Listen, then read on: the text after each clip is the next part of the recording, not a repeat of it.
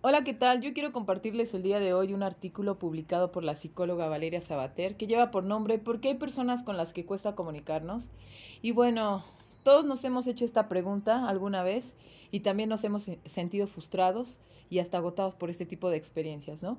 Hay personas que en todo o todo se lo toman a mal y en lo mínimo inician una discusión, ¿no? Otros, en cambio, lejos de escuchar, entienden lo que quieren y por término medio el mensaje que captan no es el que nosotros queríamos decirles, ¿no? Y esto no tiene nada que ver con la educación o con el estatus de una, de una persona, puesto que hay personas que tienen puestos de gran referencia y no tienen esa habilidad de comunicación. Y tenemos que tener en cuenta que nada es tan decisivo en una relación como una buena comunicación, llámese de pareja, llámese de tu familia o en tu trabajo. Están los que no escuchan, están los que al instante quedan secuestrados por sus emociones y responden de cualquier manera. Están los que carecen de empatía, los que no saben hablar sin gritar y los que cuando hablan siempre ofenden de una manera u otra, ¿no? Hay muchas tipologías de carencias comunicativas y todos tienen un mismo resultado, el malestar. ¿No? Y una de esas tipologías puede ser el sentimiento de superioridad, ¿no? Debo ganarte cualquier conversación. ¿No? Este tipo de personalidad eh, necesita reforzar su ego y busca cualquier oportunidad para hacer eso, ¿no? Y es ganarte la conversación.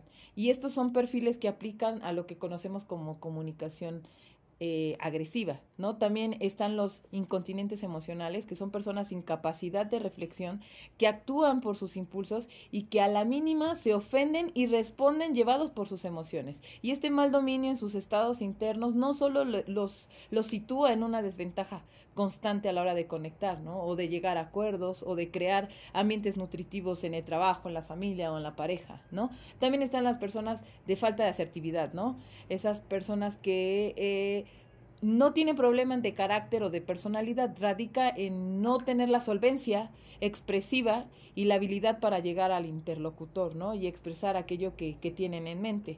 También están eh, los que son fríos, ¿no? O falta de interés, de empatía, ¿no? Son estas personas que sencillamente no desean comunicarse con nosotros y se muestran fríos, además de, de esquivos, o sea, tienen una conducta indiferente, ¿no? Están las personas tímidas que no les interesa, ¿no? Tienen esa inseguridad, les cuesta entablar esa conversación, relacionarse con los demás. Y en conclusión hay muchas causas, ¿no? Que, que ponen esos muros para que una comunicación no sea efectiva. Y en todos estos casos lo más adecuado es conocer el origen y manejar la circunstancia de una manera inteligente y paciente y de alguna manera también a título personal hacer ese, esa autovaloración para ver en qué posición estamos y poder modificar nuestra manera de comunicarnos. El día de hoy quiero compartir mi opinión acerca de los efectos colaterales de la pandemia en el contexto educativo. La pandemia por COVID-19 no solo ha generado problemas económicos, también ha generado una crisis en la educación en todos los niveles educativos, generando así una reestructuración, empujándonos a que seamos más dependientes del uso de la tecnología. Y no solo a utilizar más la tecnología, sino a innovar. Ha provocado que las habilidades como estudiantes y docentes se desarrollen de una manera forzada, a ser más autónomos e independientes como alumnos. Muchos planteles educativos modificaron la metodología de enseñanza, haciendo uso de aplicaciones para conectarse. Es ahora nuestra aula de clases un escenario tecnológico, en donde el docente se convierte un moderador y guía del proceso de aprendizaje a distancia.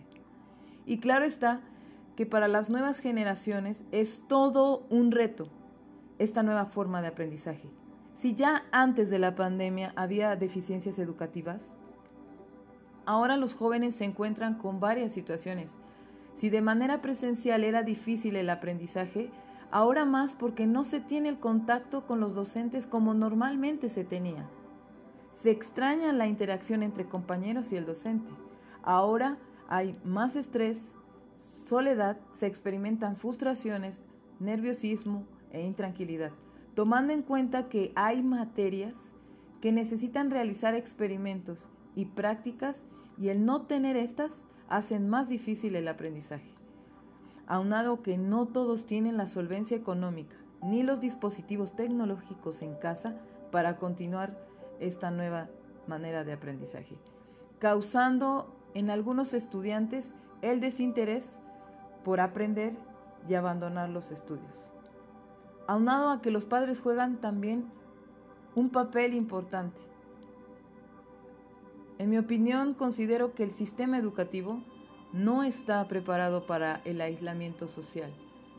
Como estudiantes, docentes, padres de familia, lo único que nos queda es reconstruir, es renovar nuestro pensamiento. Es tener en cuenta que nosotros como seres humanos a través del tiempo, pese a cualquier circunstancia, hemos sabido adaptarnos. No es una tarea fácil, pero sin duda, como ya lo hemos demostrado a través de la historia, sí lo lograremos. Si te gustó, comenta con una nota de voz o dale like. El día de hoy quiero compartir mi opinión acerca de los efectos colaterales de la pandemia en el contexto educativo. La pandemia por COVID-19 no solo ha generado problemas económicos, también ha generado una crisis en la educación en todos los niveles educativos, generando así una reestructuración, empujándonos a que seamos más dependientes del uso de la tecnología. Y no solo a utilizar más la tecnología, sino a innovar. Ha provocado que las habilidades como estudiantes y docentes se desarrollen de una manera forzada, a ser más autónomos e independientes como alumnos. Muchos planteles educativos modificaron la metodología de enseñanza, haciendo uso de aplicaciones para conectarse. Es ahora nuestra aula de clases un escenario tecnológico, en donde el docente se convierte un moderador y guía del proceso de aprendizaje a distancia. Y claro está que para las nuevas generaciones es todo un reto esta nueva forma de aprendizaje si ya antes de la pandemia había deficiencias educativas, ahora los jóvenes se encuentran con varias situaciones. Si de manera presencial era difícil el aprendizaje, ahora más porque no se tiene el contacto con los docentes como normalmente se tenía. Se extraña la interacción entre compañeros y el docente. Ahora hay más estrés, soledad, se experimentan frustraciones, nerviosismo e intranquilidad tomando en cuenta que hay materias que necesitan realizar experimentos y prácticas y el no tener estas hacen más difícil el aprendizaje. Aunado que no todos tienen la solvencia económica ni los dispositivos tecnológicos en casa para continuar esta nueva manera de aprendizaje, causando en algunos estudiantes el desinterés por aprender y abandonar los estudios aunado a que los padres juegan también un papel importante. En mi opinión, considero que el sistema educativo no está preparado para el aislamiento social. Como estudiantes, docentes, padres de familia, lo único que nos queda es reconstruir, es renovar nuestro pensamiento. Es tener en cuenta que nosotros como seres humanos a través del tiempo, pese a cualquier circunstancia, hemos sabido adaptarnos. No es una tarea fácil, pero sin duda, como ya lo hemos demostrado a través de la historia, sí lo lograremos. Si te gustó, comenta con una nota de voz o dale like.